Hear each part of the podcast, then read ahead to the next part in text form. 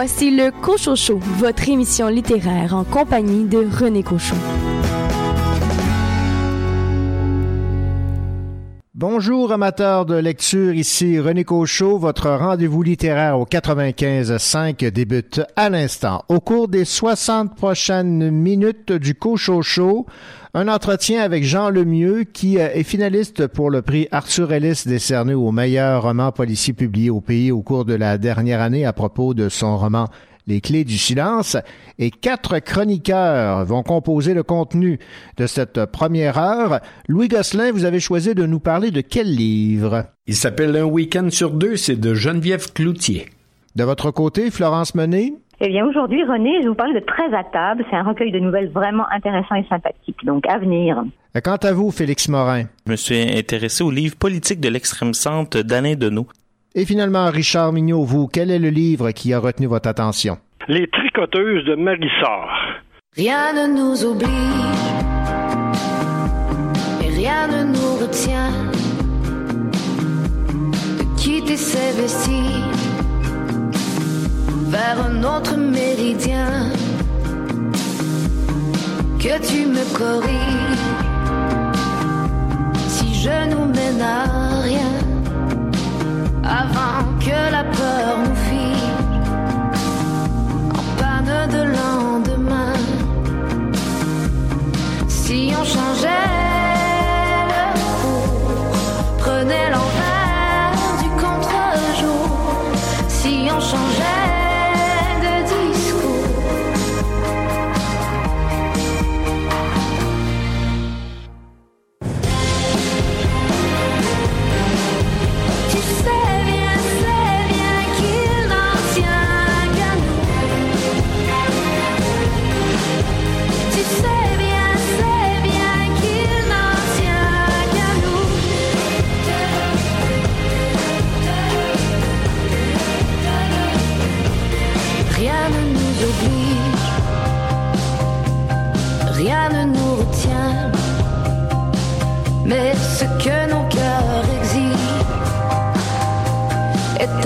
à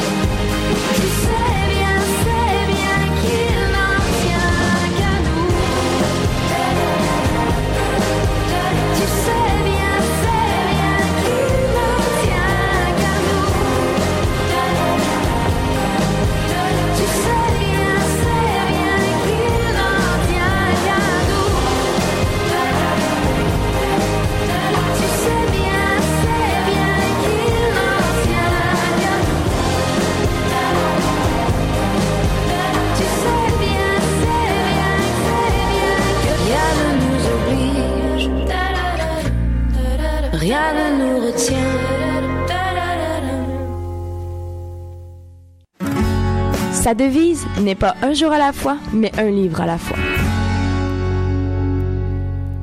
Florence Menet, bien le bonjour.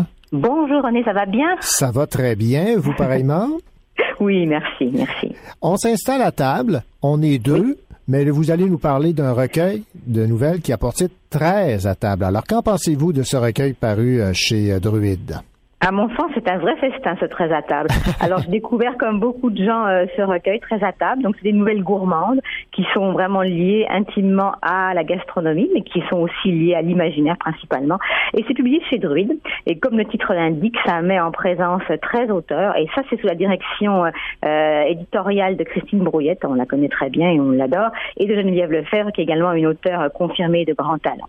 Alors, euh, ces deux femmes, euh, ces deux euh, chefs ont réuni autour d'elles euh, des gens comme Michel Marc Bouchard, comme euh, Geneviève Brouillette, Raphaël Germain, Patrice Godin, Michel Jean, Samuel Larochelle, Geneviève Lefebvre, on l'a dit, François Lévesque, il y a aussi Annie l'Italien, Yann Manouk, euh, le docteur français, Michel Plummer et enfin Erika Soucy. Alors il y a un fil conducteur dans ces dans ces nouvelles qui est la gastronomie, mais un autre également, c'est que ces nouvelles ont tout un caractère assez intimiste. Elles évoquent souvent le passé, euh, qu'il soit réel ou inventé, l'enfance, les souvenirs, parce qu'on le sait, la gastronomie c'est intimement lié euh, aux souvenirs, à la culture, à l'enfance, hein, n'est-ce pas? Il y a souvent ou la petite Madeleine de Proust, hein, dans le fond, c'est l'évocation par euh, par l'odeur, par la saveur, par le goût euh, de l'enfance et d'un passé d'un passé riche. Alors euh, donc c'est Christine Brouillette, on le sait, c'est une grande gastronome, hein, vraiment c'est devant l'éternel. elle, elle nous offre dans le recueil sept, sept recettes qui sont toutes en lien avec euh, avec les nouvelles. Donc ça c'est assez intriguant. Je vous laisserai le découvrir. On a par exemple le vin d'orange ou les bombes atomiques qui sont des keftés à la mode arménienne. Donc beaucoup d'occasions de saliver en cuisinant. Alors là je vais parler un, un petit peu sur les sur les nouvelles comme telles. Je trouve qu'il est bien équilibré ce recueil. Les nouvelles sont vraiment intéressantes. Euh, je dirais pas il y en a aucune qui est faible. Bah, c'est comme toujours évidemment dans un recueil on a toujours un choix un peu plus personnel. hein. Donc euh, moi pour ma part j'ai vraiment beaucoup aimé celle de Yann Manouk, l'écrivain français dont je vous parlais avant, euh, qui a un côté très très actuel, très ancré dans l'actualité, puis en même temps très débridé. Euh, aussi celle de Geneviève Lefebvre, qui est une auteure que j'aime beaucoup. Euh, elle aborde avec avec humour, avec délicatesse, un de ses sujets phares, le désir, l'amour, la passion. Alors ça c'est assez intriguant.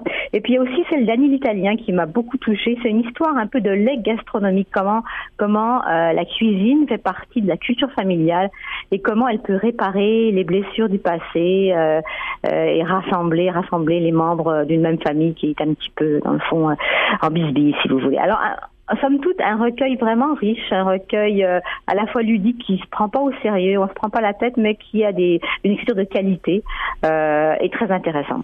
Eh bien, Florence Menet, vous nous avez donné l'appétit. Merci. Allez, bonne journée. Merci, au revoir. Au revoir.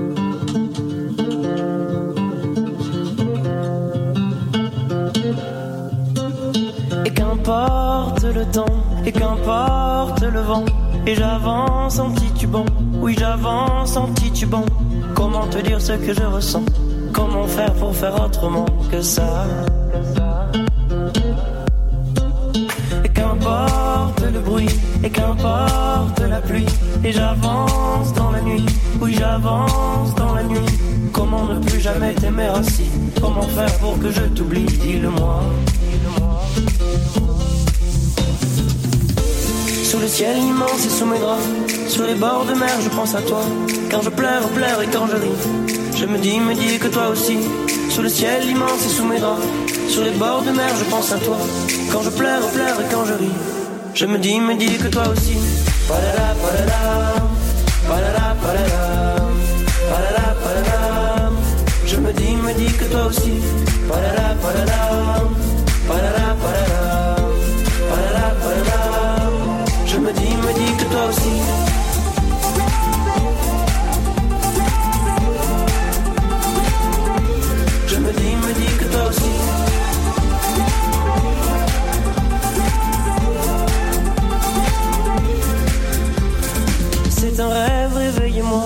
C'est un fait, je n'y crois pas. Et c'est bien fait pour moi. Oui, c'est bien fait pour moi. Comment fait-on pour s'éloigner de soi Comment sort-on de ses propres pas Dites-moi. Quand soudain, sous le vent, sous le bruit de la pluie, sous la nuit, titubant, titubant, sous j'ai fui. Je suis parti pour mauvaise raison. Je suis parti loin de la maison. Et depuis. Sous le ciel immense et sous mes draps, sur les bords de mer, je pense à toi. Quand je pleure, pleure et quand je ris, je me dis, me dis que toi aussi. Sous le ciel immense et sous mes draps, sur les bords de mer, je pense à toi. Quand je pleure, pleure et quand je ris, je me dis, me dis que toi aussi. Palala, palala, palala, palala, palala, palala. Je me dis, me dis que toi aussi. Palala, palala,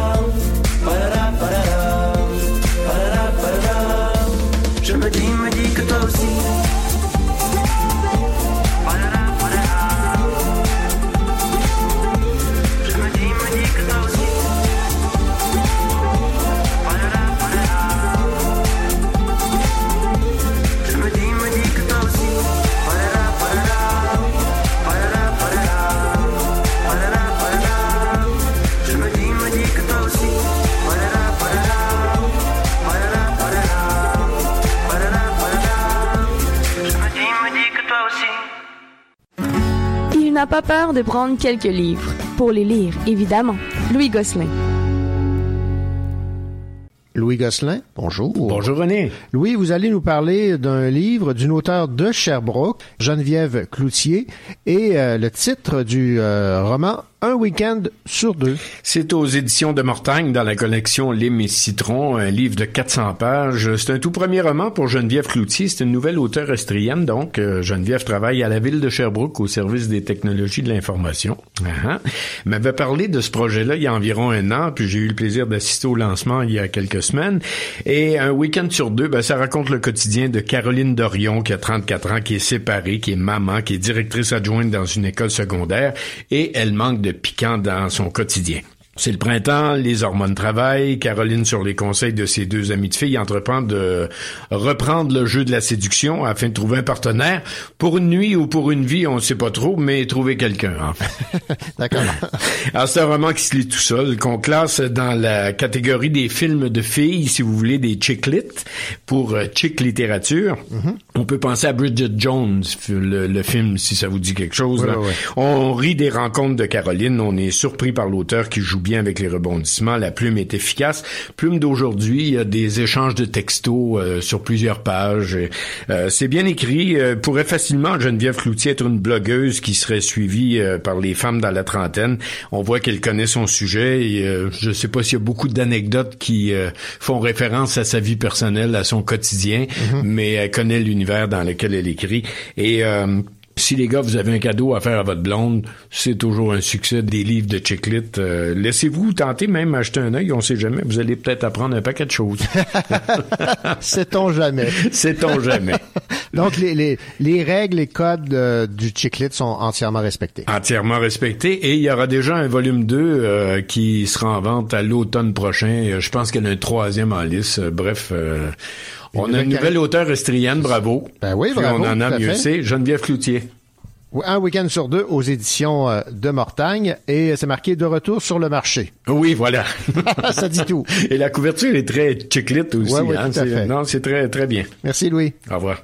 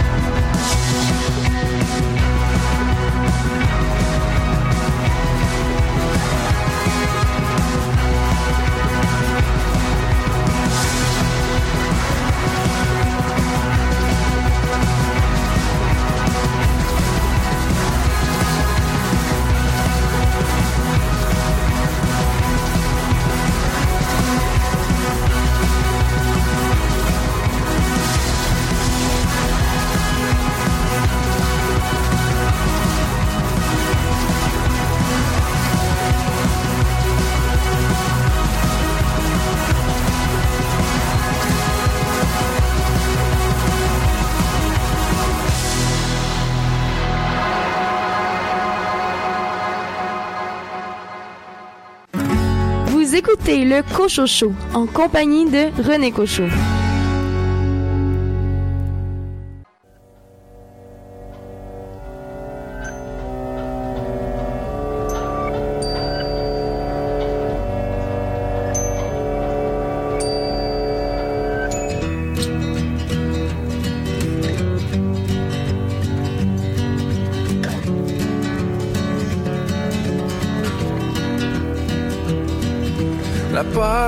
Sentir de quoi le bonheur de me trouver dans tes bras. Je ferais une erreur de m'essayer encore. Si t'es pour partir avant, écoute ça. J'aurais envie de me perdre à travers toi, de m'oublier. Et puis de t'aimer fort. Et puis de t'aimer fort. Puis de t'aimer fort. Je te serrais fort dans mes bras. C'est pas comme si que je te connaissais tant, pas comme si tu pensais à moi trop souvent. Approche-toi un peu, je te dis à l'oreille. Si t'es pour t'enfuir, on arrête ça. Je voudrais pas me retrouver seul encore une fois et recommencer. Parce que j'ai eu tort. Parce que j'ai eu tort, que j'ai eu tort, mais je te voudrais encore pour te serrer fort dans mes bras. Rappelle-moi mon cœur, rappelle-moi mon cœur, dis-moi que je t'écœure, puis je te jure c'est la dernière fois.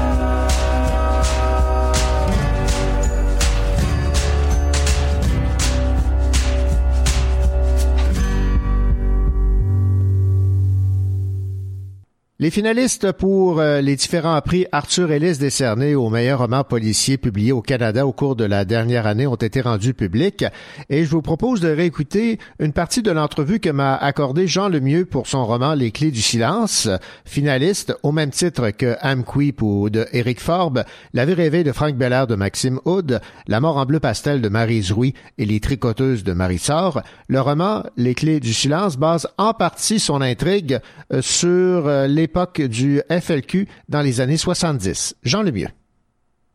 Ben c'est sûr que c'est. Euh, j'ai beaucoup lu sur la question. Dans le fond, euh, je m'intéresse à cette question-là depuis au moins 20 ans.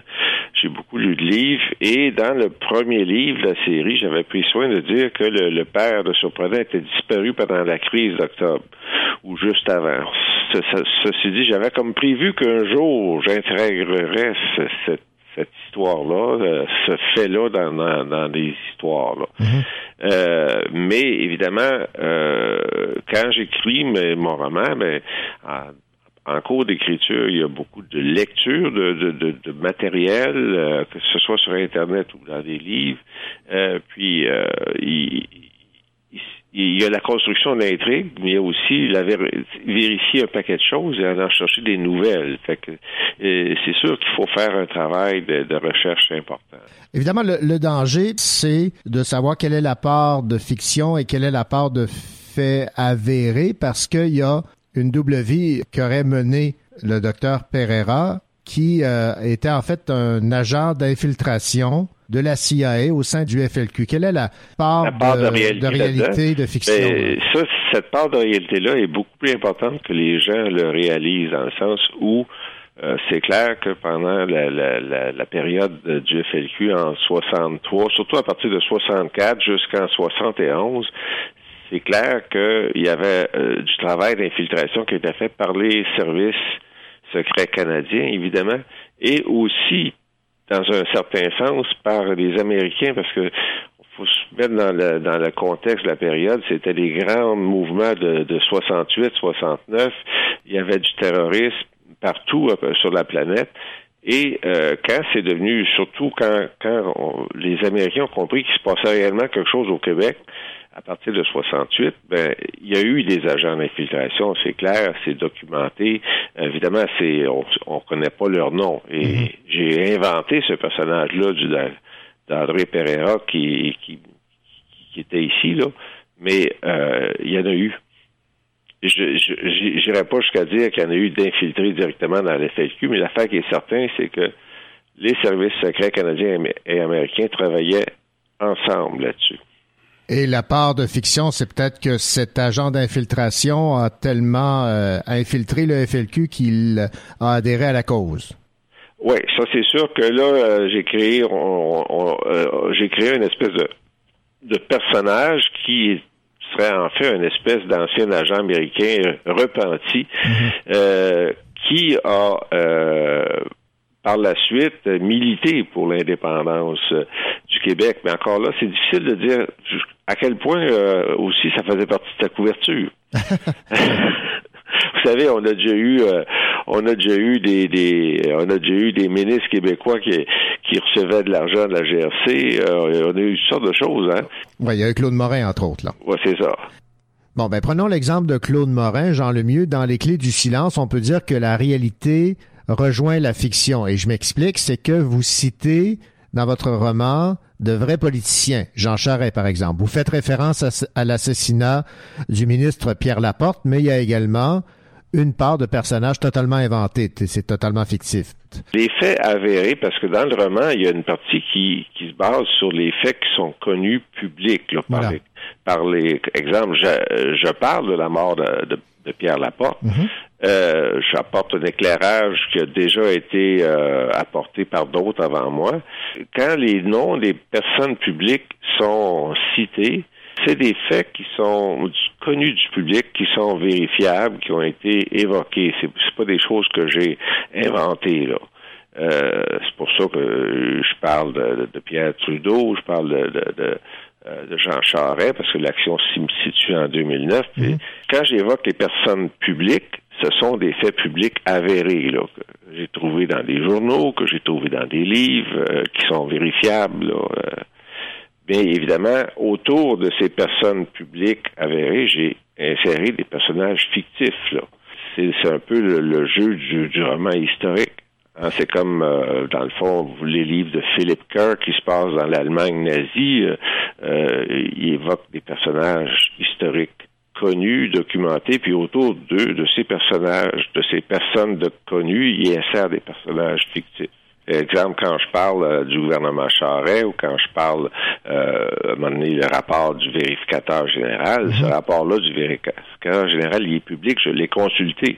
Quand je parle de la période 2008-2009, le début, dans le fond, de la crise euh, de la corruption, euh, du financement sectoriel, ce sont des faits avérés, connus, qu'on peut vérifier sur Internet, qui sont connus. Là. Il y a des gens que je nomme pas ou que j'ai transformés euh, pour les, les parce que c'est des personnes vivantes qui ont joué des, des rôles plus, plus effacés. Là.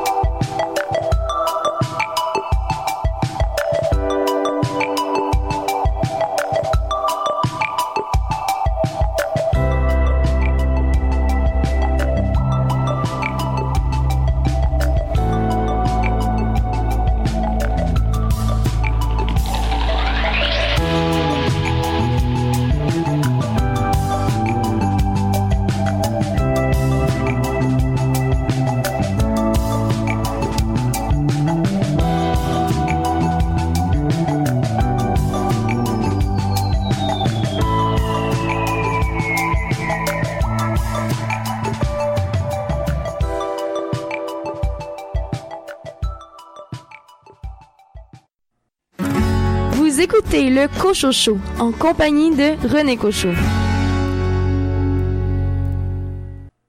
Au cours de la prochaine demi-heure du Cochocho, Félix Morin va nous parler de l'essai politique de l'extrême centre de Alain Deneau et notre chroniqueur policier Richard Mignot s'est intéressé au roman Les Tricoteuses de Marissor, finaliste euh, pour le prix Arthur Ellis 2018, décerné au meilleur roman policier publié au Canada.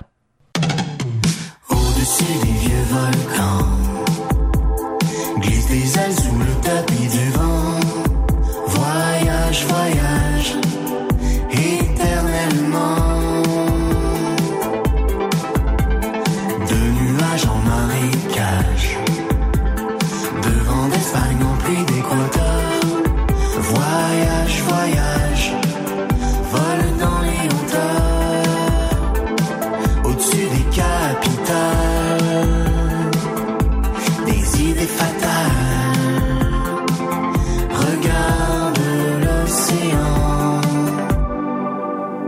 Voyage, voyage.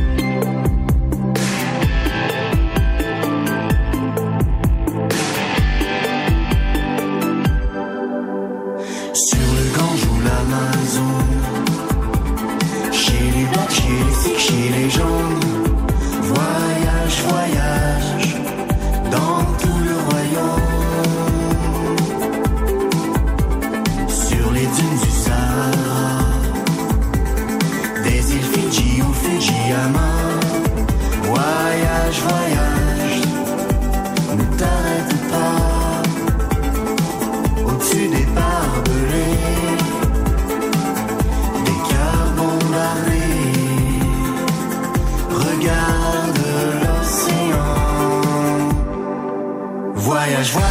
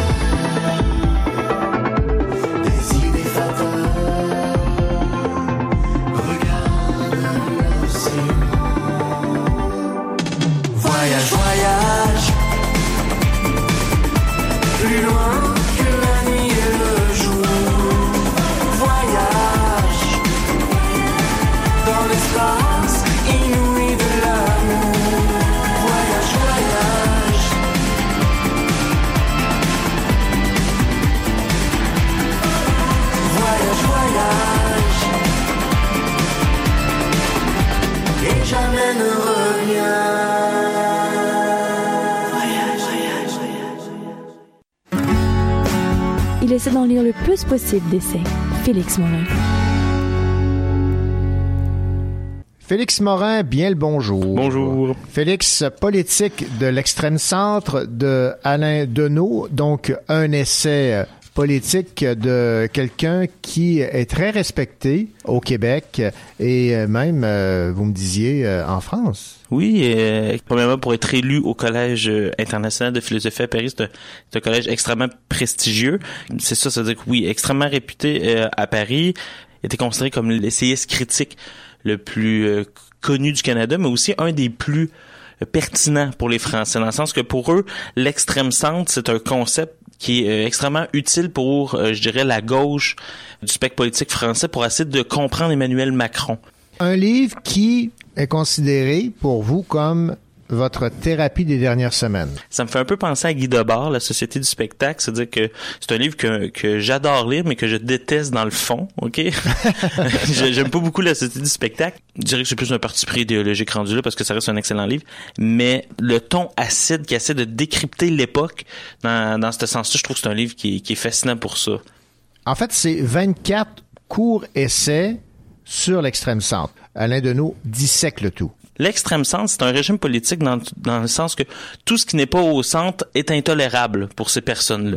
Et pour Alain Deneau, c'est extrêmement problématique parce qu'on sa lecture du monde politique, à mon sens, euh, consiste à voir la politique comme une lutte antagonistique. Ça veut dire qu'il est supposé avoir des affrontements une gauche, une droite souverainiste, fédéraliste, mais il est supposé avoir justement quelque chose comme un combat en politique, puis justement des luttes, des gains.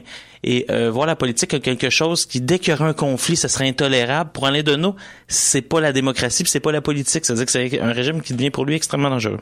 Il dit également que c'est une médiocratie étendue aux euh, politiques. Je vais lire un extrait que j'aime beaucoup. C'est dit les pouvoirs institués ne regrettent pas les comportements moyens, ils les rendent obligés. Une médiocratie d'un type nouveau s'installe. Euh, la médiocratie se laisse maintenant plutôt traduire par les standards professionnels, protocoles de recherche, processus de vérification, étalonnage méthodologique. La médiocratie est l'ordre en fonction dans lequel le métier cède la place à la fonction, la pratique à des techniques, les compétences à l'exécution. En fait, il faut expliquer quelque chose pour les de nous. Premièrement la médiocratie, c'est un autre livre que je conseille ardemment de lire, même si euh, on dit qu'il était très aimé, très respecté, pas dans les milieux universitaires, pas après médiocratie. Médiocratie, c'est un livre que si tu, tu le donnes à n'importe quel professeur d'université, généralement, il le lance au bout de la pièce, au bout des 80 premières pages. Un phénomène de rejet. Ah oui, c'est, c'est vraiment une attaque contre l'Université de Montréal, mais aussi contre la structure même de l'université, en la, en la qualifiant de médiocre. Je vois. Euh, mais, en fond, c'est pour lui, la médiocratie, c'est, on est tous médiocres nés. Toi et moi, on est médiocres aussi. Par exemple, moi, comme il dit lui, je fais une omelette médiocre. Ça veut dire qu'elle est moyenne. Tu sais, elle est pas mauvaise. Elle n'est pas bonne. Elle est correcte. C'est, pas pour ça que mes amis viennent chez moi, tu sais. Ouais, et c'est bien correct. Sauf que euh, le problème, c'est quand c'est de, ça devient un régime. Ça veut dire que dans le fond, tout le monde devient interchangeable parce qu'on on devient tous moyens. Ça veut dire que oui, tout le monde, par exemple, un éclairagiste à Radio-Canada doit savoir éclairer.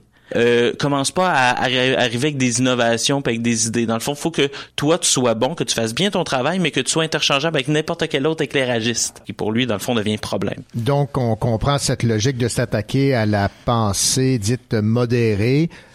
Exemple, des libéraux de gauche. Ah oui, ben je le dis parce que je- quand je te dis justement, t'es pas obligé d'être d'accord, mais tu peux en rire. Mhm. Euh, ça, euh, en plus, c'est que moi, si j'avais à me placer sur euh, un étalon politique, je serais pas loin d'être ça. Je suis de gauche, mais il y a des choses chez libéralistes que j'aime bien. Ouais. Et là, il dit ça, puis moi, je riais, je dis, oh mon Dieu, je suis tellement ça. être libéral, mais de gauche, c'est pratiquer un militantisme de l'exemple, conduire une voiture, mais petite, boire du lait de vache, mais heureuse, se laisser aller à la consommation, mais équitable, appliquer les théories du management, mais convivial, vendre agressivement des marchandises, mais nobles, prendre l'avion, mais en brandissant ses crédits carbone, voter pour des partis capitalistes, mais libérales. Je vois, d'accord. Ah, tu vois, qu'on- c'est le paradigme qu'on est là-dedans. C'est-à-dire que dans le fond, tu sais, il- on se rapproche d'une forme d'extrême centre. Ça, qu'il veut Mhm. dire par là, c'est que on essaie toujours de faire des petites nuances, mais on reste quand même dans le même cadre.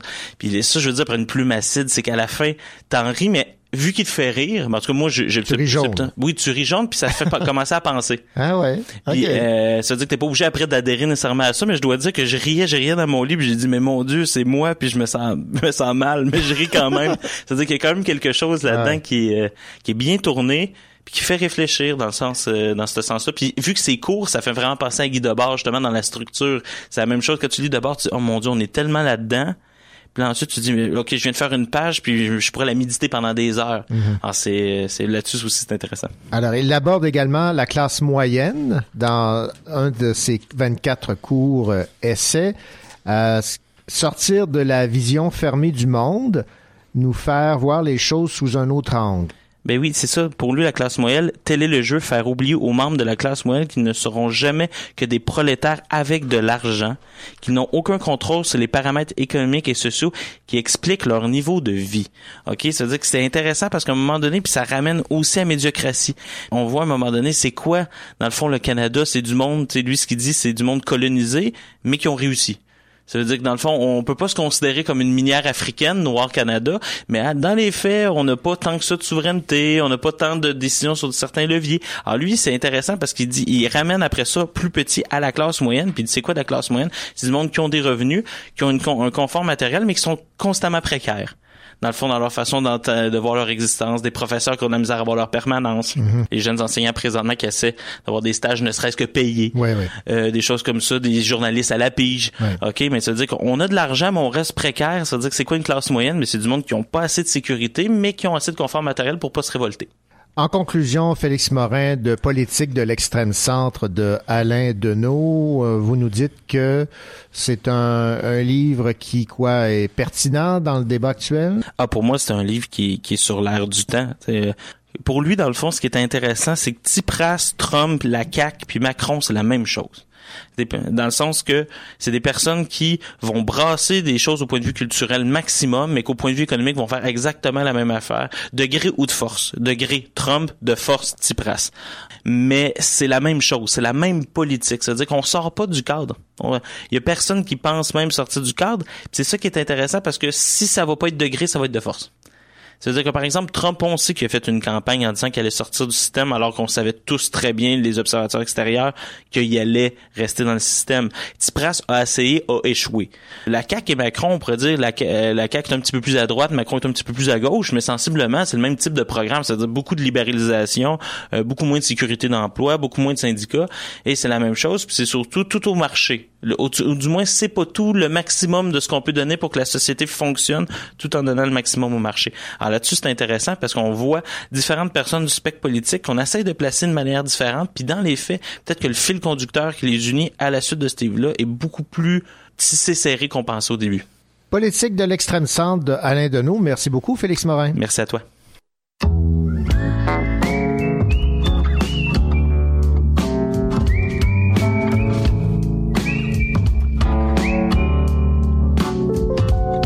J'ai oublié combien il faut s'aimer pour continuer de vivre, pour continuer de vivre.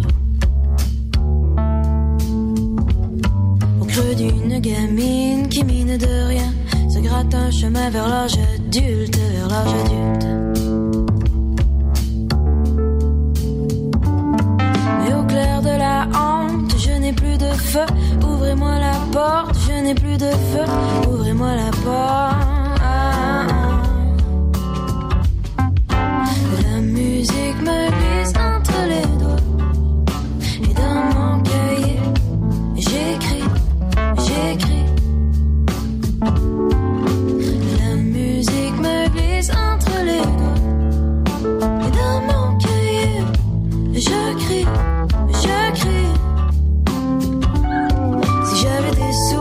Je partirais pour Vang Vieng.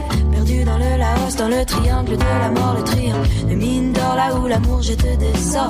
Bien mes météores servis sur un plateau d'or, et puis la plage, et puis l'eau, et puis la et la vodka. Y'a pas de quoi en faire un cas, la vie c'est facile comme ça quand on a rien d'autre à faire, on s'ouvre l'univers. Et puis tant pis si on crève l'estomac à l'envers. La musique me glisse entre les doigts. Et dans mon cahier, j'écris, j'écris.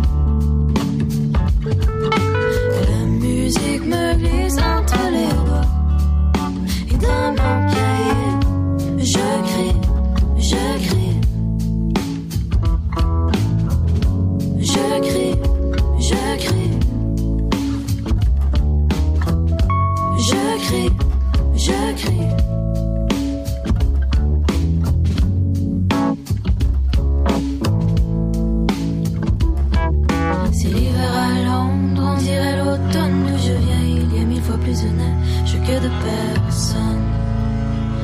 de personnes. Et je ne trouve plus personne entre mes deux pupilles, ni le feu, ni la lionne, ni l'arme, ni la fille. Je vieillis et je veille au soleil, soleil. Ton absence est un monastère, j'y entre comme une prière. La lune est mon bonnet de vie, son œil de cyclope me suit. Je suis prisonnière de la nuit et à mon humble ennui, je devrais revenir vers toi. Et l'air me manque à la cabane du pêcheur. La mer il devait être 16 heures. Le train était passé, puis le calme retrouvé. On s'ouvrait une bouteille de rhum, et puis ton ami le vieil homme petit bonhomme, il venait souvent par ici,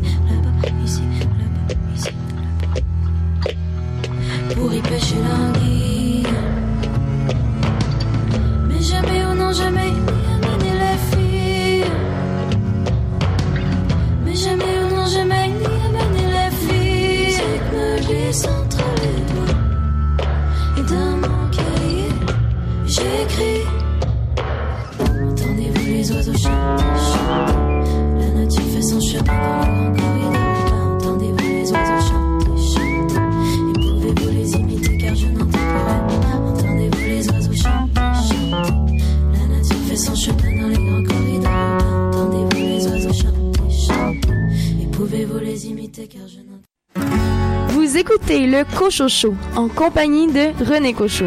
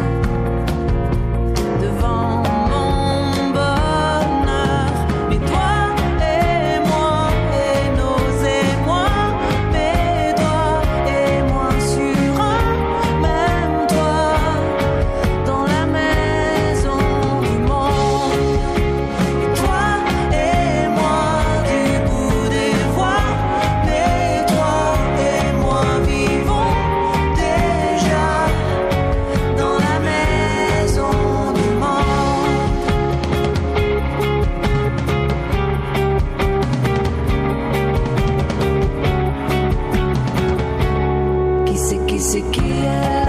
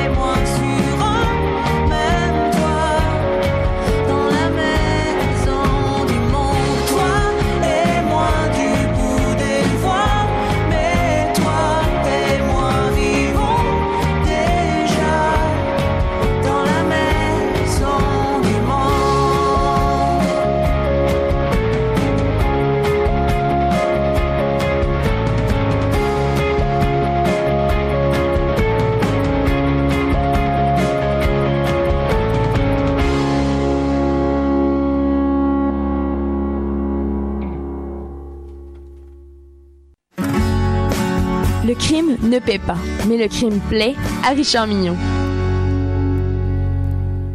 Richard Mignot, bonjour. Bonjour, vous allez bien? Oui, ça, ça va très bien. Euh, en votre Excellent. compagnie, c'est toujours le cas. Ah ben, mais je coûte cher, semble-t-il. Alors, comme vous nous coûtez cher, on va se dépêcher. Ma- Marie sort chez. Héliotrope Noir. Euh, son, le titre de son roman, Les Tricoteuses. Oui, c'est pas c'est pas un roman, c'est pas un titre qui est très accrocheur. Effectivement. Mais Elliot, Héliotrope Noir, depuis quelques quelques années, euh, nous nous fait des surprises assez intéressantes. Puis ça m'arrive à moi d'ouvrir un roman sans avoir beaucoup d'attente, d'avoir été tenté de remettre le roman dans la bibliothèque sans l'avoir ouvert. Ouais. Après avoir lu une, pr- une critique peu élogieuse, de se dire bon, je vais en lire quelques pages puis je verrai bien si euh, si euh, si j'aime ça ou pas. Puis Prenons ça, vous lisez la première page et sans vous en rendre bien compte, vous terminez le premier chapitre. Le deuxième aussi. Puis vous voilà pris dans l'histoire. Les personnages vous charment et vous oubliez vos réticences du début. La magie a opéré et vous avez aimé. Voilà ce qui m'est arrivé à ma lecture du premier roman de Marie Sarr, Les Tricoteuses. Un début de lecture en demi-teinte. À la fin, je me suis dit, quel excellent roman. J'avoue que le titre m'avait un peu chicoté. Je ne le trouvais pas très accrocheur. Je me voyais pas lire un roman sur des gens qui faisaient leur, leur tricot dans leur salon en écoutant un, un- un programme de télé. Mais quand on lit le livre, on, on se rend compte que c'est beaucoup plus profond que ça. Il y a un sens qui vous arrive au fil de votre lecture. Tout commence quand Daniel Hurteloup termine sa peine de prison et sort enfin dans le monde libre. Sa sœur l'attend, lui offre l'hospitalité, le temps de se remettre dans les rails. Il fait de menus travaux autour de la maison et sa réputation d'homme à tout faire s'agrandit. Un soir, dans un bar, il rencontre une superbe femme. Prend un verre plus quelques autres. La femme, trop éméchée pour conduire, Daniel, gentilhomme, la ramène à la maison. En signe de reconnaissance, le frère de la jeune femme lui offrira un travail de gardien de nuit dans les locaux de TV6. Il apprit un peu plus tard que la chaîne de télé où il travaillait était gérée par la femme qui l'avait ramené à son luxueux domicile. Au fil des jours, Daniel se liera d'amitié avec Colette Normand, une, une dame qui travaille à la station de télévision, mais c'est la voix hors champ de la station, celle qu'on ne voit jamais. Et l'amour s'installe entre les deux. Cependant, comme dans tout bon polar, l'événement qui ébranlera les personnages ne tarde pas à surgir. Un matin, on découvre le corps de la propriétaire de la station, la belle dame du début, Patricia Fortin-Rousseau, pendue dans un des studios. Suicide ou meurtre, la police enquête et bien sûr, Daniel est soupçonné, tout comme son amoureuse dont l'ex-mari a été l'amant de la victime.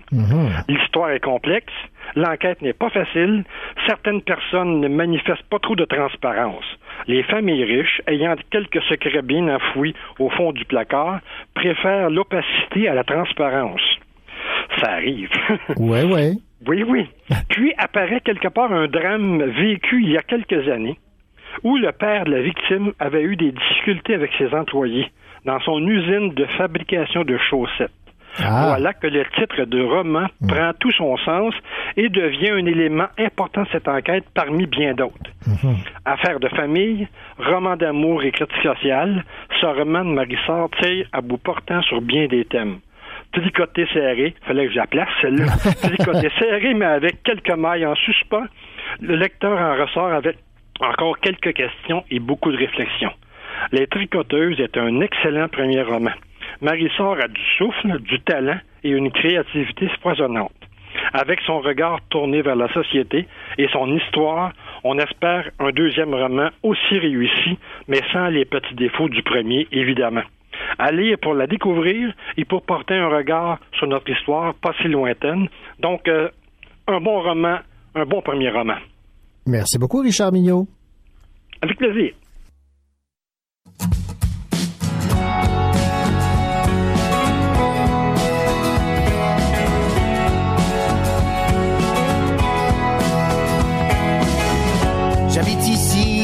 30 ans, comme mes parents et puis les leurs. Ceux qui ramenaient de la mine d'antan, un peu de charbon dans leur sueur. Je viens du nord de l'hexagone, on est dimanche, il est 20h. C'est ma terre depuis que je suis môme, mais là j'ai honte d'y être facteur. Elle avait pourtant un beau nom, ma commune des nains. Mais vu la haine dans ses suffrages, moi je déménage. Elle avait pourtant un beau nom, ma commune des nains Beaumont. Mais vu la haine dans ses suffrages, je déménage. Je déménage.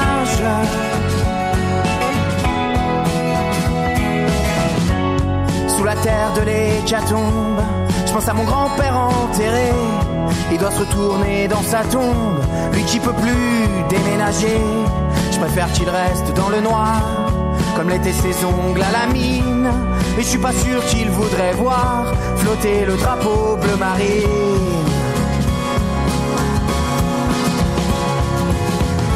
Elle avait pourtant un beau nom, ma commune des nains Beaumont. Mais vu la haine sur ses visages, moi je déménage. Elle avait pourtant ma commune des nains mais vu la haine sur ses visages, je déménage. Je déménage.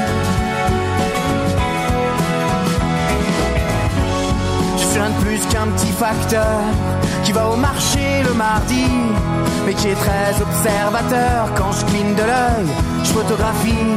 Et si je te dis bonjour des yeux, entendant tes lettres, tes factures, je sais qu'il y a une chance sur deux que t'aies voté pour une ordure.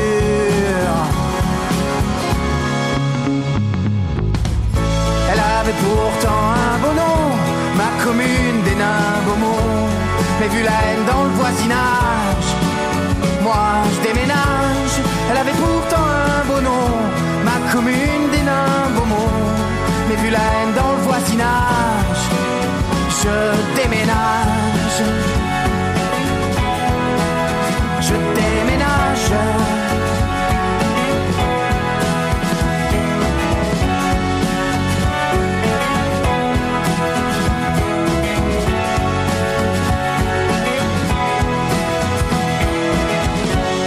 J'habite ici depuis 30 ans et je pensais pas que c'était possible. Comme si le chômage à 20% rendait la bêtise transmissible. Le boulanger, les ouvriers et même des immigrés aussi. Comme si se tirer une balle dans le pied faisait courir plus vite. Pardi. Elle avait pourtant un beau nom, ma commune des nains Beaumont. Mais vu que la haine n'est plus en cage, moi je déménage. Elle avait pourtant un beau nom, ma commune des nains Beaumont. Un peu comme tout ce qui est dégueulasse. Alors je me casse je ramènerai mes convictions au temps des prochaines élections pour que le front du maire dégage et déménage.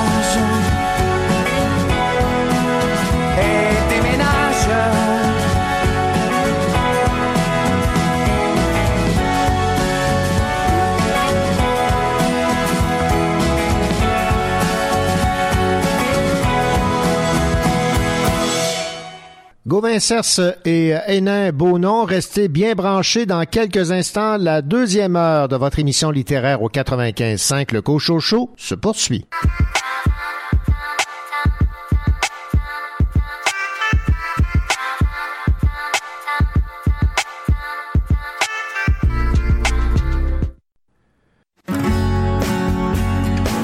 Voici le Cochocho, votre émission littéraire en compagnie de René Cochon. Au cours des 30 prochaines minutes du Cochocho, vous aurez l'occasion d'entendre la chronique de David Lessard-Gagnon, notre spécialiste en bande dessinée, parler de la vie d'artiste de Catherine Oslo. Sylvain Daudier, qui lui se spécialise dans la littérature jeunesse et enfantine. Il va nous parler de Chloé et sa copine de lecture. Quant à Danielle Paré, elle a lu pour nous Hotel Lonely Heart de Heather O'Neill. Et en musique, on entame le tout avec la formation suisse Adios. Perdu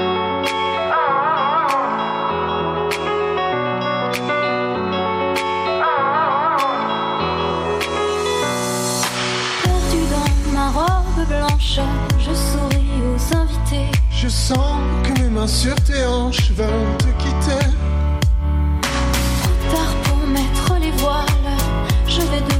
T'embrasser. Je sais, je suis ton idéal, mais j'aimerais, mais j'aimerais de toi.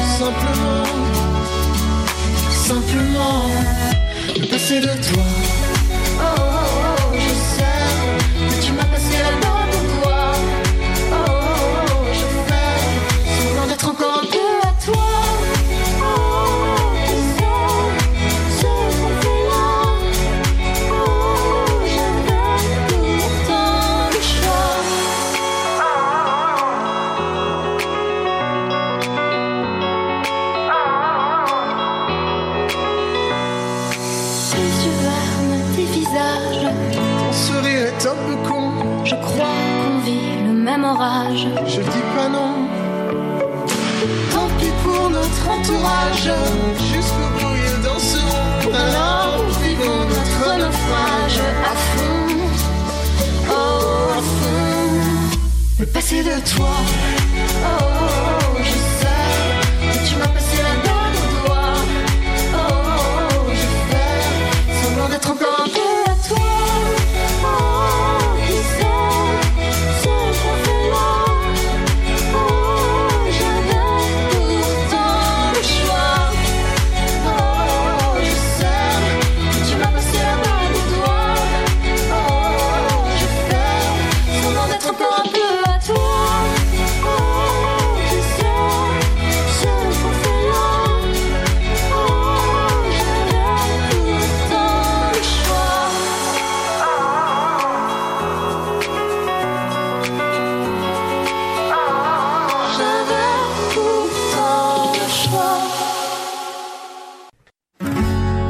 besoin de lui faire un dessin pour lui parler de BD. David Lessard-Gagnon. David Lessard-Gagnon, libraire à la coopérative de l'Université de Sherbrooke, je vous salue. Bonjour René. C'est une bande dessinée signée Catherine Oslo dont vous allez nous parler cette semaine. La vie d'artiste, c'est publié chez Mécanique euh, Générale et euh, vous me disiez que c'est un récit autobiographique. Un questionnement personnel, peut-être, on pourrait dire. Ouais, OK. Donc, euh, Catherine Oslo a, a sorti une- un premier album qui s'appelait Talk Show, qui était euh, fantastique. Pour moi, c'était euh, c'était un, un gros coup de cœur. Euh, Ces angoisses philosophiques d'un ours polaire animateur de talk show euh, dans le réel étaient complètement farfelues et, et extraordinaires. D'accord. Et donc, suite à ça, je crois que suite à la publication de ce livre-là, j'ai l'impression que Catherine Oslo s'est demandé qu'est-ce que ça voulait dire pour elle et dans sa vie. Euh, le fait qu'elle soit euh, quelqu'un de publié, une artiste, euh, cette obligation, entre guillemets, de faire un nouveau livre. Ouais, ouais, ouais. Euh, donc, les questionnements que j'imagine ont passé par beaucoup d'auteurs. Euh, Qu'est-ce que je peux bien raconter? Euh, de quel droit je me dis que je peux raconter quelque chose puis que ça va intéresser les gens? Quelle est ma position par rapport à ce que je fais? Qu'est-ce que... Bon, voilà. Alors, ces questionnements vraiment sur la création en elle-même. OK. Et euh, pour tenter d'y répondre, essentiellement, euh, elle va rencontrer différents artistes. Des vrais artistes ou des... Des vrais artistes. Euh, il y a d'ailleurs, euh, par exemple, euh, Raphaël Wallet, Ah oui. qui est bon euh, réalisateur de films. Euh, elle va rencontrer aussi euh, Micheline Langto, Julie Delporte, BDiste. Donc, euh, elle va rencontrer différents artistes qui, qui œuvrent dans toutes sortes de domaines et qui vont, eux, lui leur donner une réponse. Dans le fond, c'est une conversation qu'elle a avec eux sur ces questionnements-là, quelle est leur posture à eux par rapport à, à cette création? Puis c'est c'est teinté euh, d'anecdotes. Il y a des c'est pas toujours des, des grandes réflexions philosophiques. Des fois, c'est très terre à terre sur ben moi je, je finance mes films de cette manière-là. Puis euh, j'ai un fétiche, c'est une roche magique qui vient de telle place. Puis bon, bref, c'est ça. Ce ne sont pas des grandes considérations philosophiques. Et euh, tout ça est aussi parsemé de certaines anecdotes de vie, des passages de sa vie en fait lors de ce questionnement-là, euh, la relation avec sa mère, euh, la relation avec sa fille, certains amis, euh, tout ça. Donc le ton est très différent de talk show où là on était dans une espèce de d'absurdité euh, totale d'absurdité totale euh, et là on est euh, on est dans un ton beaucoup plus introspectif doux mais mais ça reste quand même fou parce que Catherine Oslo euh, ne décide, de- ne veut pas faire les choses simplement, manifestement, ou peut-être que justement, elle voulait faire les choses un peu simplement, puis que c'est plus facile à dessiner, je sais pas. Mais tous les personnages dans cette bande dessinée-là sont euh, ont le- leur haut du corps, ce sont des plumes. Ils n'ont pas vraiment de mains, pas vraiment de visage. Ils ont comme des vaguement des ailes, mais avec lesquelles ils tiennent quand même des tasses à café, etc., des objets. Ce sont des- donc des espèces de, de personnages mi-homme, mi-oiseau, qui donc c'est un peu, ça donne vraiment un effet d'étrangeté euh, particulier. Puis aux couleurs flamboyantes, là, ils sont comme des perroquets, là, ils ont plein de couleurs euh, vives. Et euh, mais tout ça s'accorde très bien justement avec le, le style graphique de Oslo, qui est vraiment particulier. Euh, elle ne fait pas l'usage de cases. Ce sont essentiellement, souvent, c'est une planche. Puis euh, il y a quand même une séquentialité. Il peut y avoir différents moments dans la planche. Mais euh, ce sont souvent euh, une image complète avec une série de dialogues. Elle a d'ailleurs euh, un, sens du dialogue assez euh, assez bien aiguisé. C'est punché, c'est drôle. Il y a des, des, des beaux moments de malaise, des beaux moments de- d'absurde dans les dialogues. Euh, C'est super bien rendu. Et voilà, son univers graphique est vraiment éclaté. euh, c'est proche du pastel. C'est plein de couleurs. Les décors sont sont juste bien flous. Sont, parfois juste évoqués, mais en même temps, on comprend très bien, Manet est au biodôme, on comprend très bien qu'elle est au biodôme, mais tout est un peu déphasé, euh, les couleurs dépassent de, des lignes de toutes sortes de façons, donc euh, c'est vraiment, euh, on sent un dessin très, très, très libre dans son attitude, et ça s'accorde très bien, je trouve, avec euh, son ton, euh, même si c'est un questionnement, euh, euh, il y a toujours une, une pointe d'absurde à quelque part là-dedans où euh, quelque chose qui tourne pas rond, puis ça lui va, ça lui va très bien. Moins amusant effectivement que Talk Show, mais euh, quelque chose de très intéressant quand même. Donc, le, le dessin, pour le moins particulier, ces personnages euh, oiseaux, ne fait pas ombrage à cette réflexion d'artiste. Ah non, absolument pas. Il y a vraiment un écho qui se fait euh, entre les deux. Ça, ça crée euh, une ambiance, là, je veux pas dire onirique parce que c'est pas tout à fait ça, mais il y a quelque chose de l'incertitude dans le dessin, euh, dans les décors et dans le dessin de Oslo qui qui fait effectivement écho à sa propre incertitude par rapport à ce qu'elle est en train de faire. Et euh, ce rapport-là est très intéressant.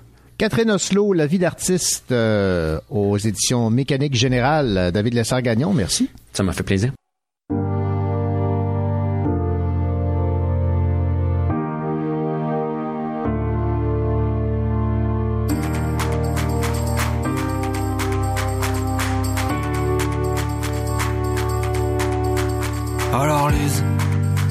Ça ce soir, on est parti. Je te pensais pas comme ça, avec des airs un peu timides. Je me suis paumé cette nuit dans la ville. Et aussi un peu à cause de toi. Alors Lise, les fantasmes, c'était pas sur moi. Même dans tes yeux, j'en savais rien. Tu me regardais même pas. Et ce soir, en face à part, on dansait comme des fous. Les mêmes watts et l'essence jouait de nous.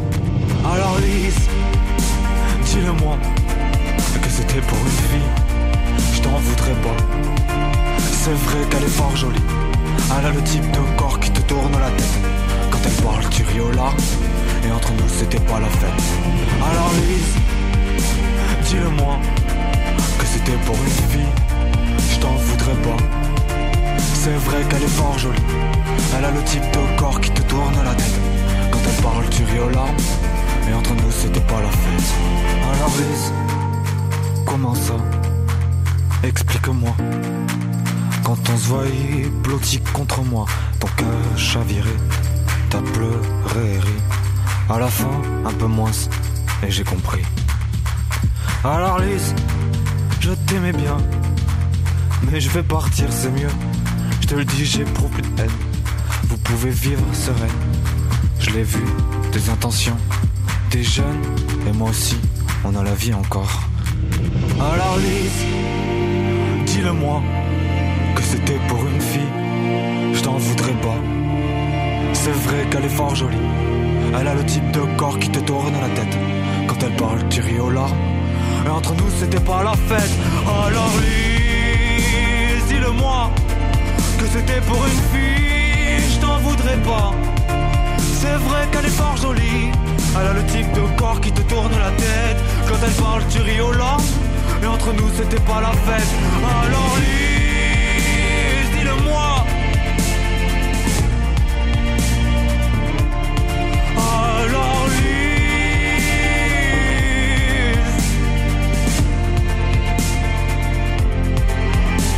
Alors Lise, dis-le-moi que c'était pour une fille. Je t'en voudrais pas.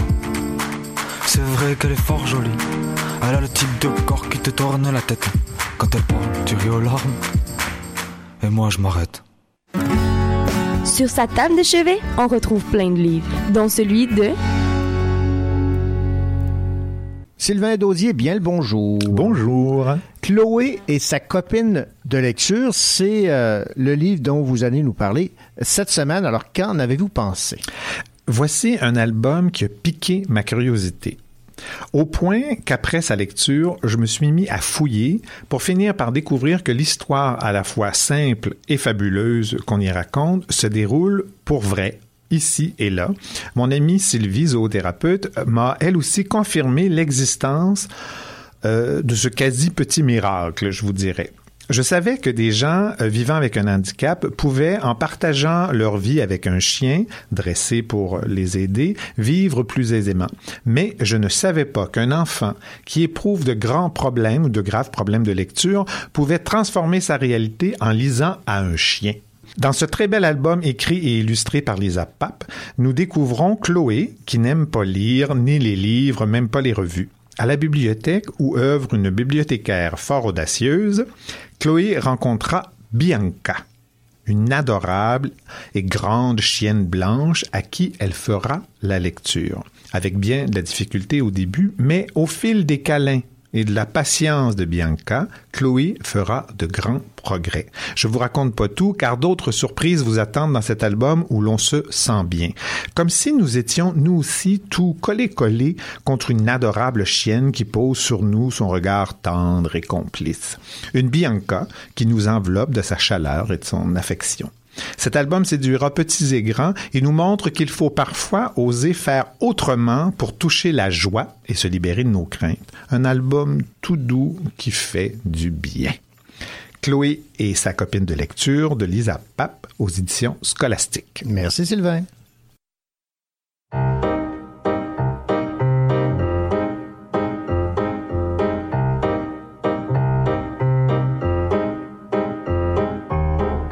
Ça le petit noir ou le petit vin blanc.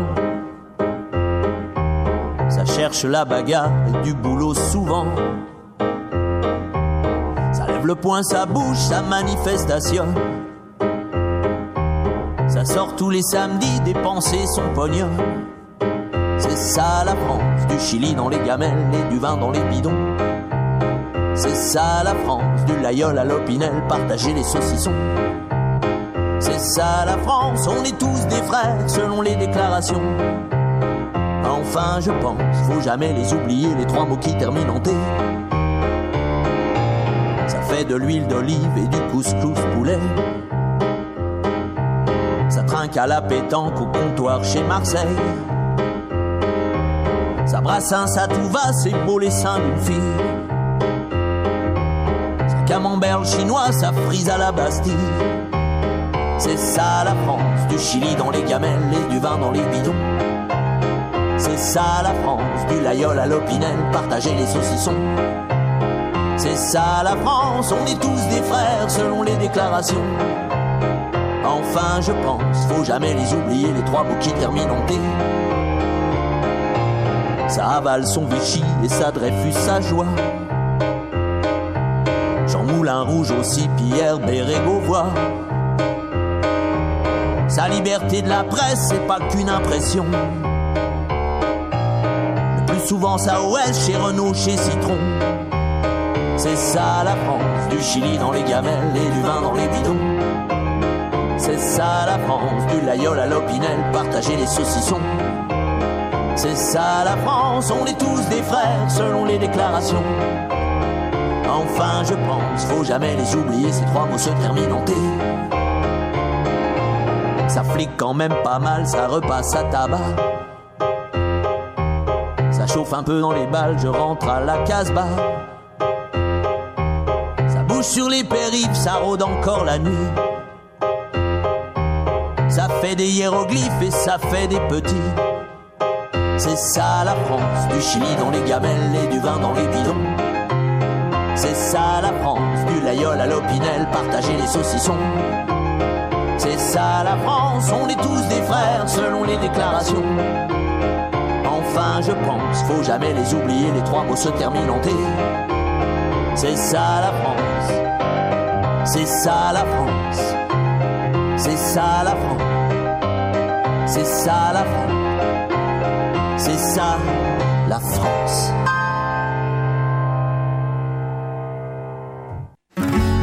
Écoutez le Cochocho en compagnie de René Cocho.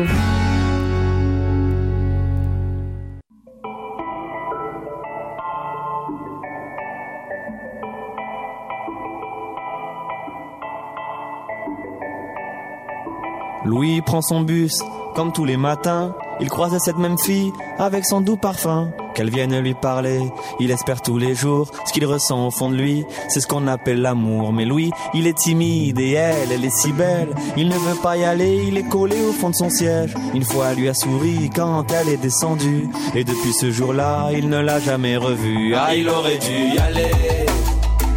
Il aurait dû le faire, crois-moi. On a tous dit assez dommage, assez dommage. C'est peut-être la dernière fois. Yasmine a une belle voix, elle sait qu'elle est douée. Dans la tempête de sa vie, la musique est sa bouée. Face à ses mélodies, le monde est à ses pieds. Mais son père lui répétait, trouve-toi un vrai métier. Parfois elle s'imagine sous la lumière des projecteurs, sur la scène à recevoir les compliments et les jets de fleurs. Mais Yasmine est rouillée, coincée dans la routine. Ça lui arrive de chanter quand elle travaille à l'usine. Ah, elle aurait dû y aller. Elle aurait dû le faire, crois-moi. Assez dommage, assez dommage. C'est peut-être la dernière fois. Ah, elle aurait dû y aller. Elle aurait dû le faire, crois-moi.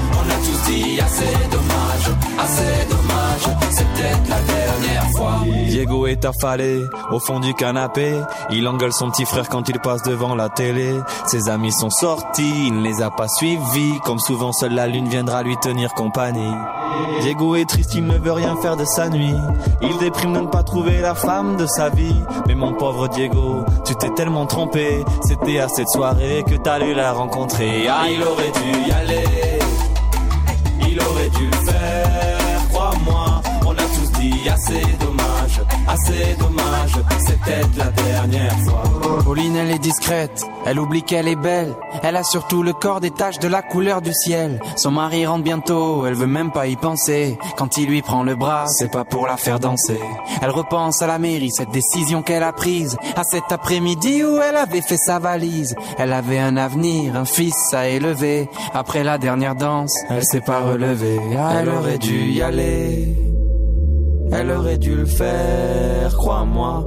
On a tous dit assez dommage, assez dommage. C'est peut-être la dernière fois. On a tous dit assez dommage, assez dommage, assez dommage, assez dommage. On a tous dit assez dommage, assez dommage, assez dommage, assez dommage. Ah, elle aurait dû y aller. Elle aurait dû le faire, crois-moi. Dit assez dommage, assez dommage. C'est peut-être la dernière fois. Ah, elle aurait dû y aller. Elle aurait dû le faire, crois-moi. On a tous dit assez dommage, assez dommage. C'est peut-être la dernière fois. Vaut mieux vivre avec des remords qu'avec des regrets. Vaut mieux vivre avec des remords qu'avec des regrets. Vaut mieux vivre avec des remords qu'avec des regrets. Vaut mieux vivre avec des remords, c'est ça le secret.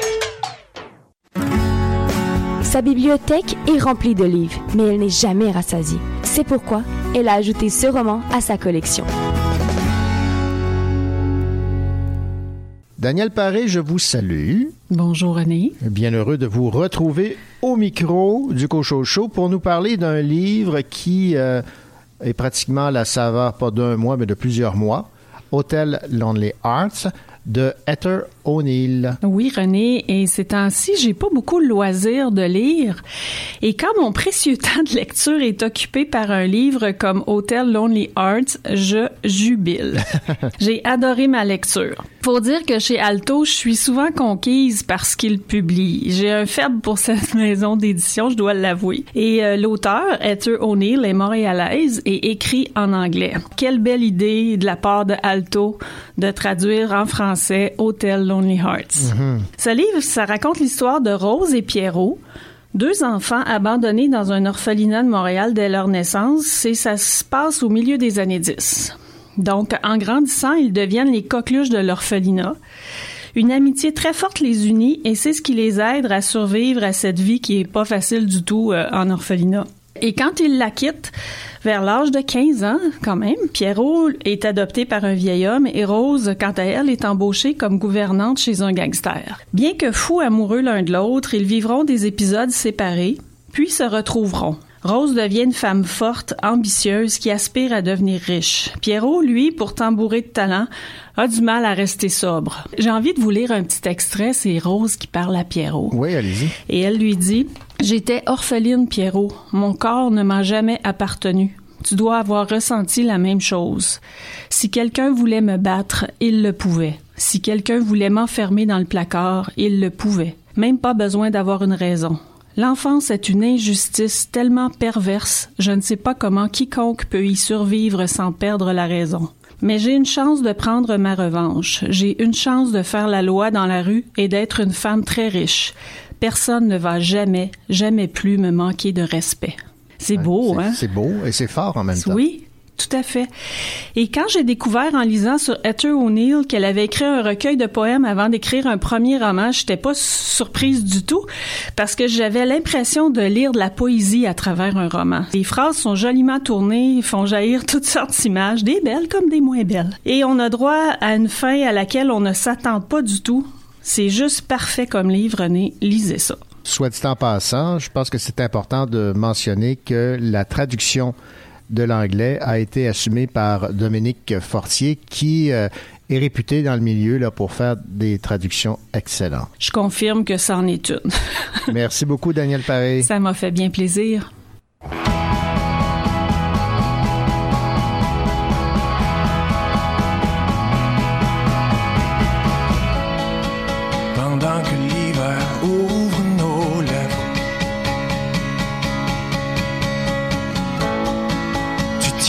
Comme un feu de grève. Je rêve des soirs où tu t'arranges. Je pense aux endroits où tu te changes. Comme tu t'en vas briser des records.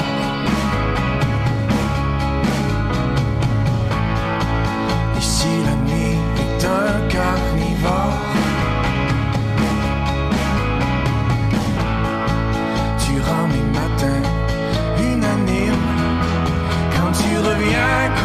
Comme dans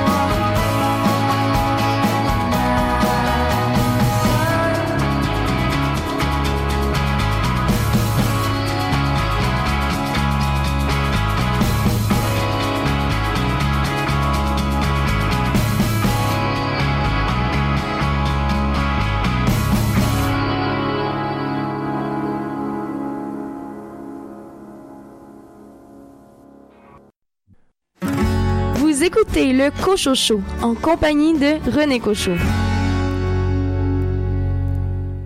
Au cours de cette dernière demi-heure du Cocho Show, vous aurez l'occasion d'entendre l'entrevue que m'a accordée Marianne Prairie à propos du livre Libérer la colère, un collectif euh, de plusieurs femmes qui parlent de leurs sentiments de colère, un livre qui rassemble témoignages, coups de gueule et euh, réflexions. Et je vous parlerai également de ma plus récente lecture, le roman Natalia Z de Chantal Garand, un roman paru aux éditions Annika Parence qui traite d'adoption internationale et du droit de connaître ses origines.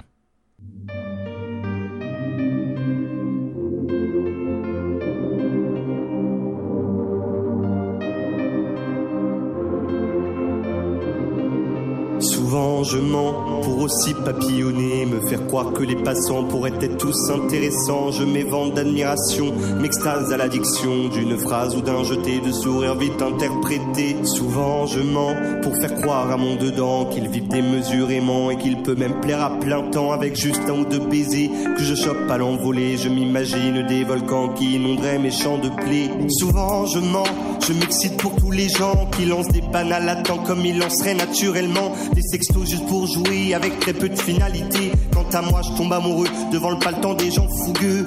Souvent, je mens et je sais en faire des caisses assez lourdes apparemment, car elles pèsent tout comme elles restent pendant des semaines de galère où je rame à tout défaire, m'émanciper de ses affaires. Les regarde, je ne sais pas le faire. Oh,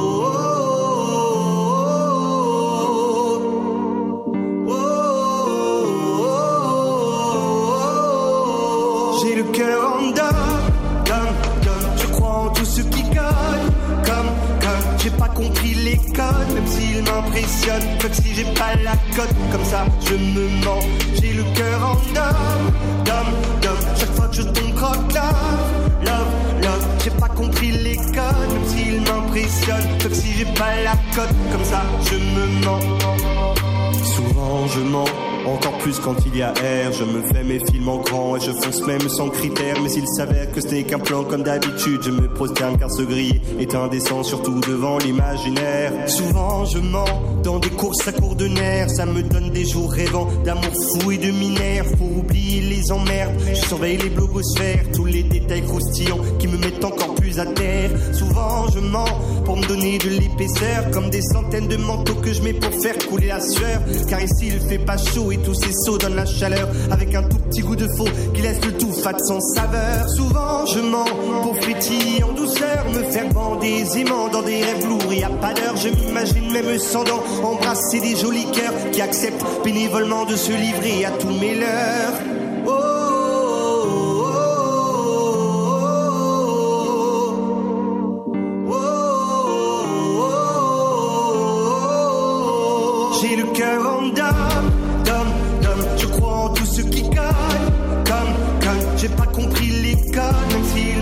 M'impressionnent. Comme si j'ai pas la cote, comme ça je me mens. J'ai le cœur en dame, dame, dame. Chaque fois que je tombe croque love, love, love. J'ai pas compris les codes, même s'ils m'impressionnent. Comme si j'ai pas la cote, comme ça je me mens. Car il me manque cette audace, des prises de position classe avec des je t'aime efficaces, sans les jeux de baise à la ramasse. Il me manque ce petit acte de sur-soi pour que ça marche. En attendant, je mets des races, puis je crois en tout ce qui se passe. Je crois que j'ai pas compris les bases, pour qu'autant je galère au max. Mais comme Jacques disait des dames, c'est ton pire ennemi qui est en face. Du coup, je fais comme d'hab, je me cache et je m'invente des cœurs qui frappent en criant des idoles en masse, tout en les épiant sous mon masque.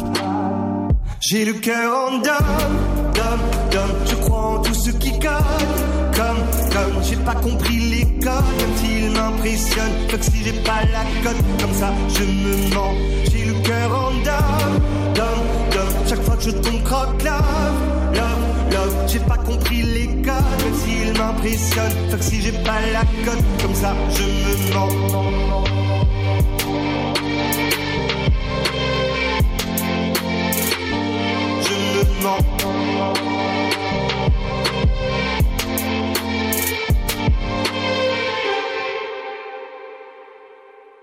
Dans Libérer la colère, un livre collectif, plusieurs femmes parlent de leurs sentiments de colère.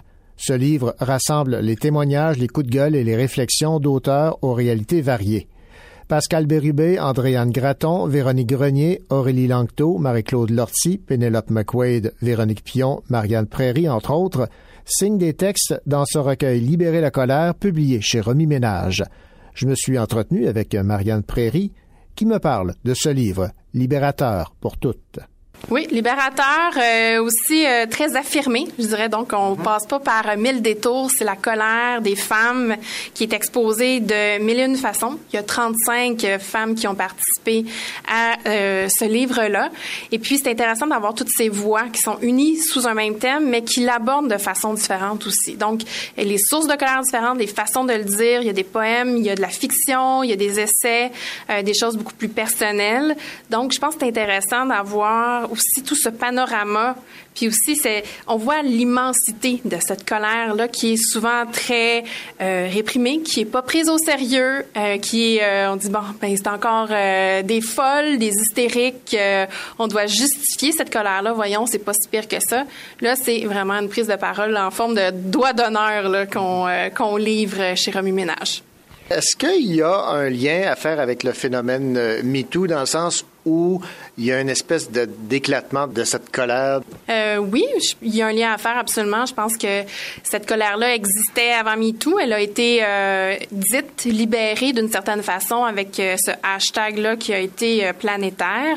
Le livre, par exemple, le projet existait, était déjà en préparation avant MeToo. Donc, je pense que ça s'inscrit dans cette continuité-là et dans cette espèce de moment, euh, une synchronicité où là, OK, ça fera et euh, ça participe à cette prise de parole-là. Dans quel contexte là, euh, la préparation du livre euh, s'est faite? Les co-directrices de l'ouvrage, ce sont Geneviève Morin et Nathalie-Anne Roy. Ce sont des amis qui échangeaient euh, par courriel, par lettre sur le sujet de la colère. Et c'est d'ailleurs euh, la première partie du livre. Et euh, de cette façon-là, elles ont, je pense, mis le doigt sur euh, un bobo qui était immense. Donc cette colère-là qui était bien enfouie ou qui avait besoin de sortir. Et elles ont ouvert, en fait, cette discussion-là à un groupe plus grand de femmes. Donc, elles ont tendu le micro, elles ont euh, fait un appel euh, à d'autres femmes, dire qu'avez-vous à dire sur la colère? Et puis, elles sont allées recruter des personnes aussi. euh, dont le métier n'est pas nécessairement d'écrire euh, des voix qu'on entend peu, euh, qu'on devrait entendre davantage. Et euh, de cette façon-là, elles, ont créé- des événements, des espèces de cercles de colère où euh, ces thèmes-là ont été abordés, où euh, les collaboratrices ont pu euh, justement préciser peut-être certaines de leurs intentions d'écriture, mais aussi obtenir du soutien par rapport à ces, cette prise de parole-là qui est pas qui est pas facile du tout en fait. Donc qui est très lourde parfois, même si elle est libératrice. Euh, donc elles ont créé un réseau de autour puis un événement, si on veut, autour de, de ce processus de création.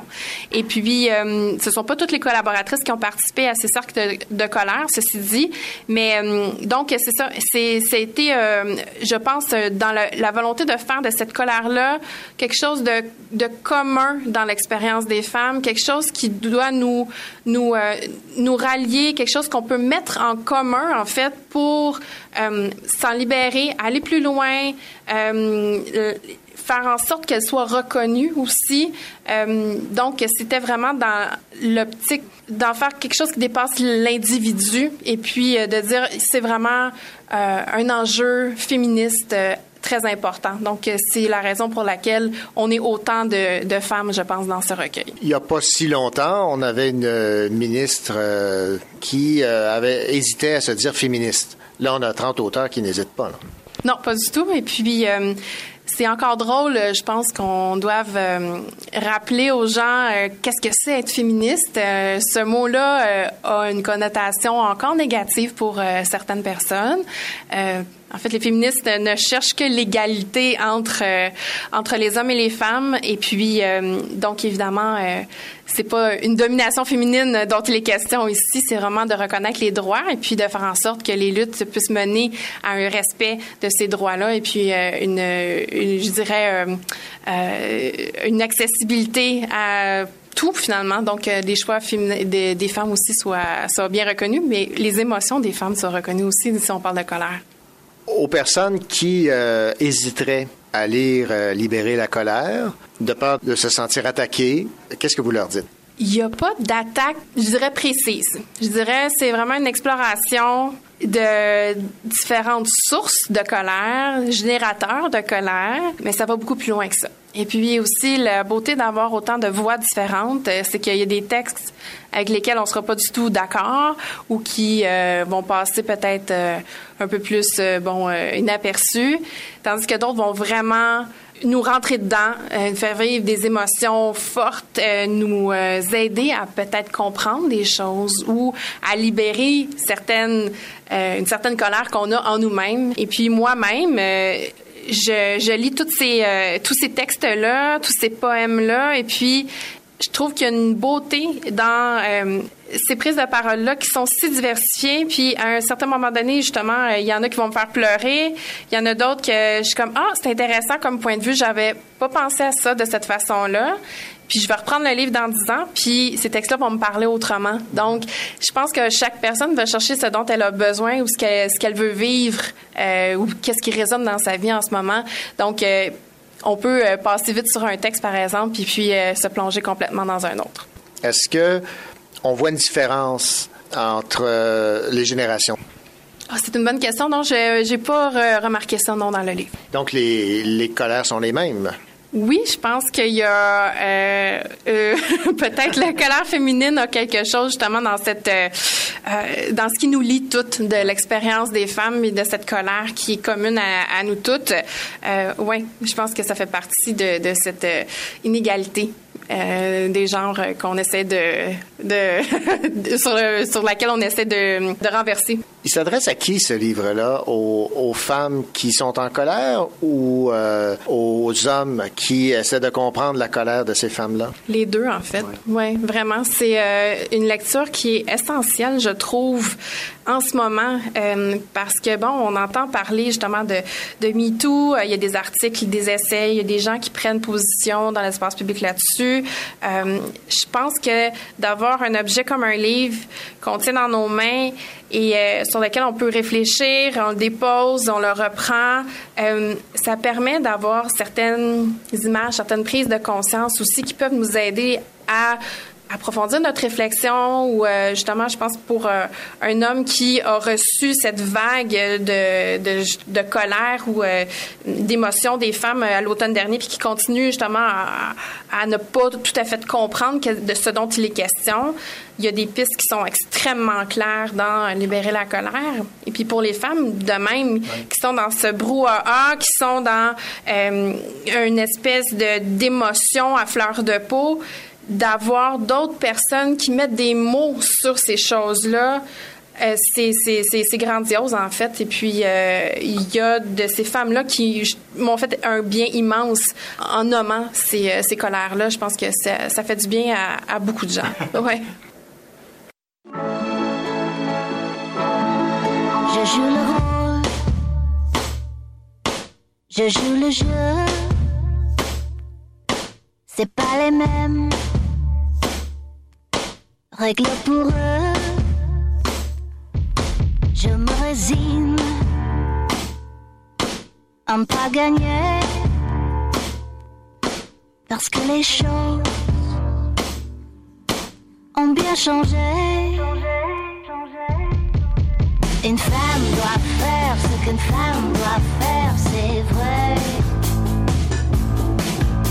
Une femme doit faire ce qu'une femme doit faire, Je me sens comme si, comme ça, même souvent, ça ne va pas. Oui, je t'explique. Souffrir comme ça, c'est bien classique.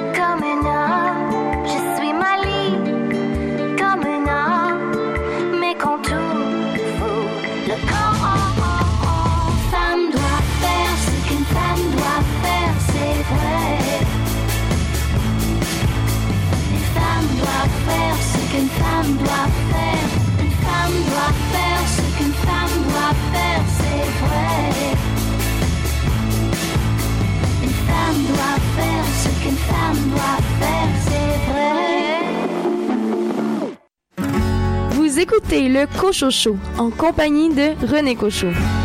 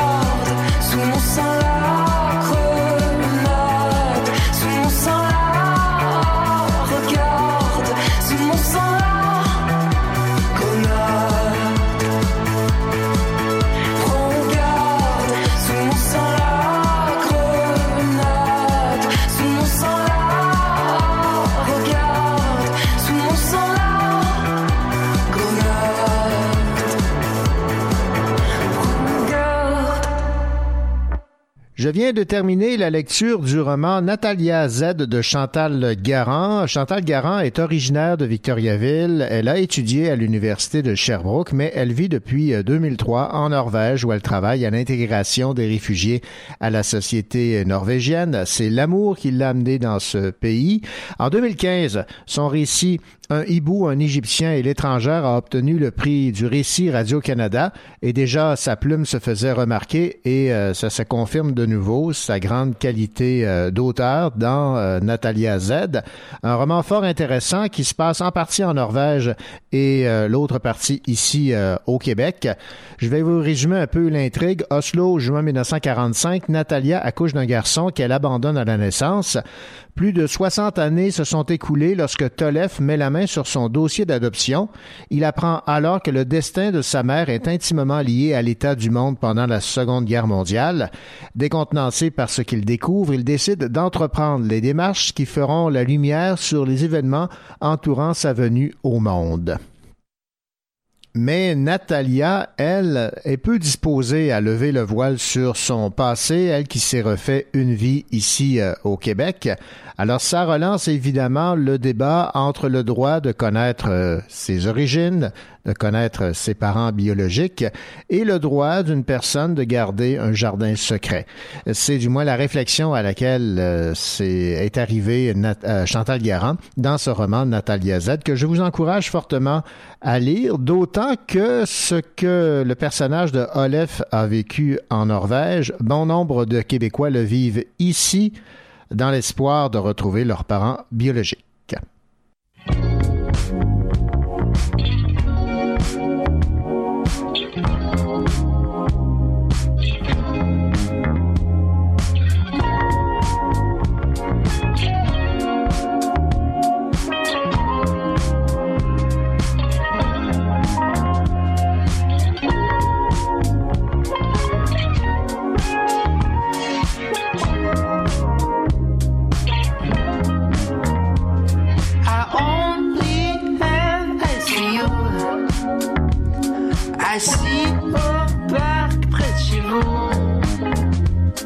La rue est pleine de jaloux. Moi je monte la garde en bon. Tu m'as jamais mettre tes enfants. C'est moi qui t'ai caché que par la peur. M'as jamais mettre tes enfants. C'est moi qui t'ai caché que par la peur.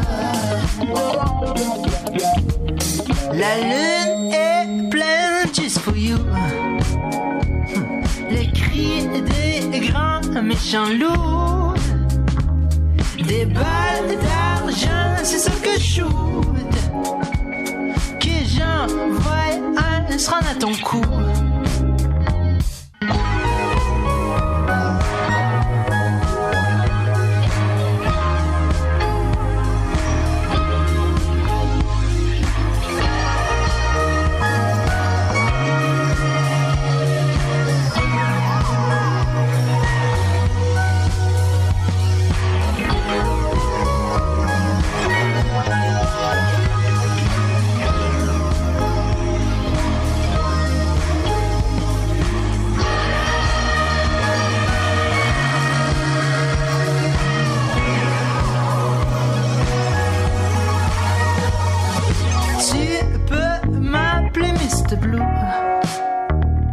Je note dans mon grand cahier rouge.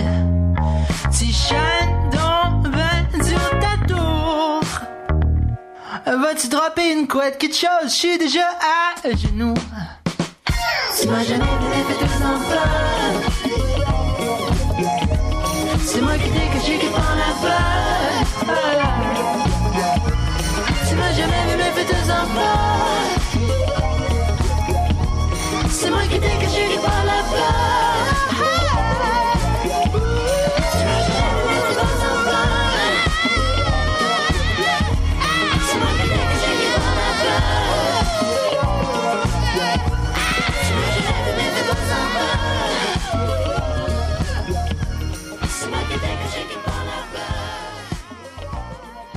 Eh bien voilà, c'était le Cocho Show. Cette émission vous a plu, que les entrevues que vous avez euh, entendues euh, vous ont convaincu euh, d'acheter les livres dont il était question.